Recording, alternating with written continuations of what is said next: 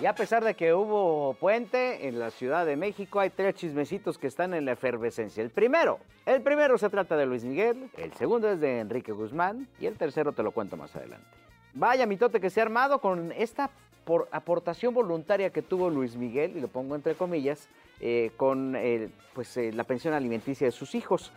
Aparentemente Luis Miguel estaría, habría dado ya dos certificados o dos cheques de depósito para cubrir lo que no había cubierto durante varios meses, años. De hecho, desde la gira anterior.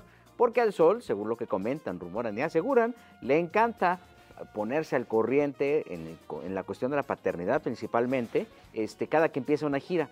Yo no sé si sea cada que recibe un anticipo de una gira o cuando ya empieza a, a cobrar lo de la gira. Lo que es una realidad es que el Sol ya ha depositado un millón y medio de dólares y lo hizo en dos exhibiciones. Esto evidentemente pues para garantizar la manutención de sus eh, dos pequeños hijos, productos del amor que tuvo con Araceli Arámbula. Aquí la cuestión más curiosa del tema es que Araceli hasta el momento no ha sido notificada. O sea, ese dinero llegó y se puso ahí, pero ella eh, no ha recibido ninguna notificación, digamos que formal alrededor de esta situación.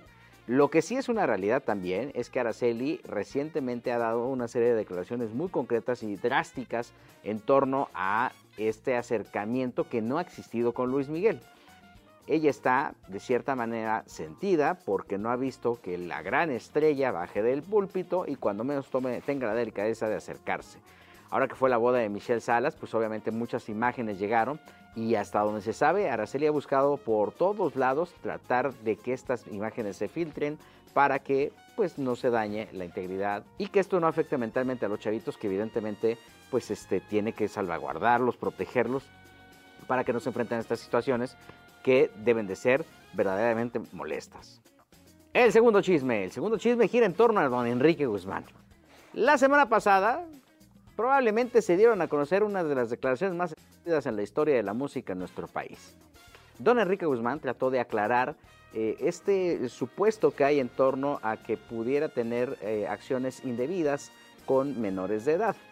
Esta situación se desbordó, se salió de control porque se la cuestionaron en una conferencia de prensa y él emitió varias eh, manifestaciones que son altamente condenables pudiera ser broma, pudiera ser un sarcástico, pero el problema aquí más grave es que don Enrique las dijo ante varios medios de comunicación y estas viralizaron estas expresiones que son a todas luces del descrédito de cualquier persona. Vaya, no es una situación normal, aunque él quiera normalizarlo, y aunque alrededor de don Enrique se trató de implementar una campaña para salvarle la imagen, lo que dijo frente a los medios de comunicación es altamente condenable.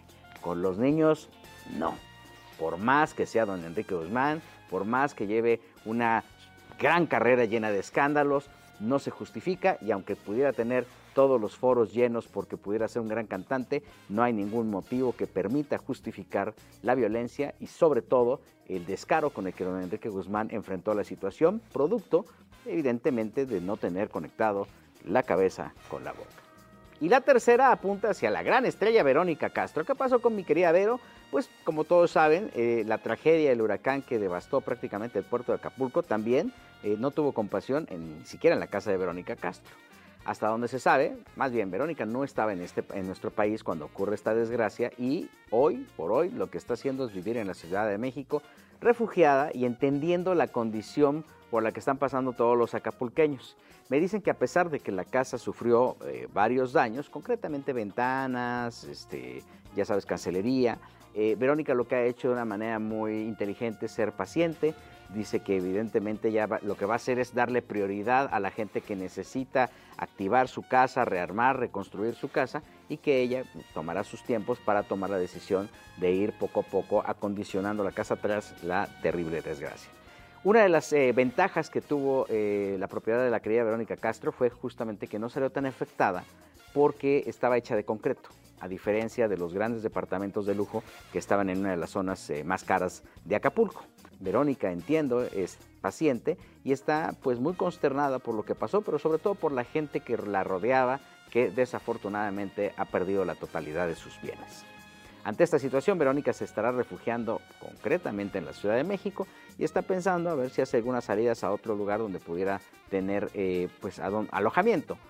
La gran ventaja del tema, y de acuerdo a lo que dicen, comenta Verónica, pues es que este tema, a pesar de haberle dañado su patrimonio, no la deja eh, pues indefendible ante una situación tan lamentable como la que están viviendo nuestros compatriotas acapulqueños.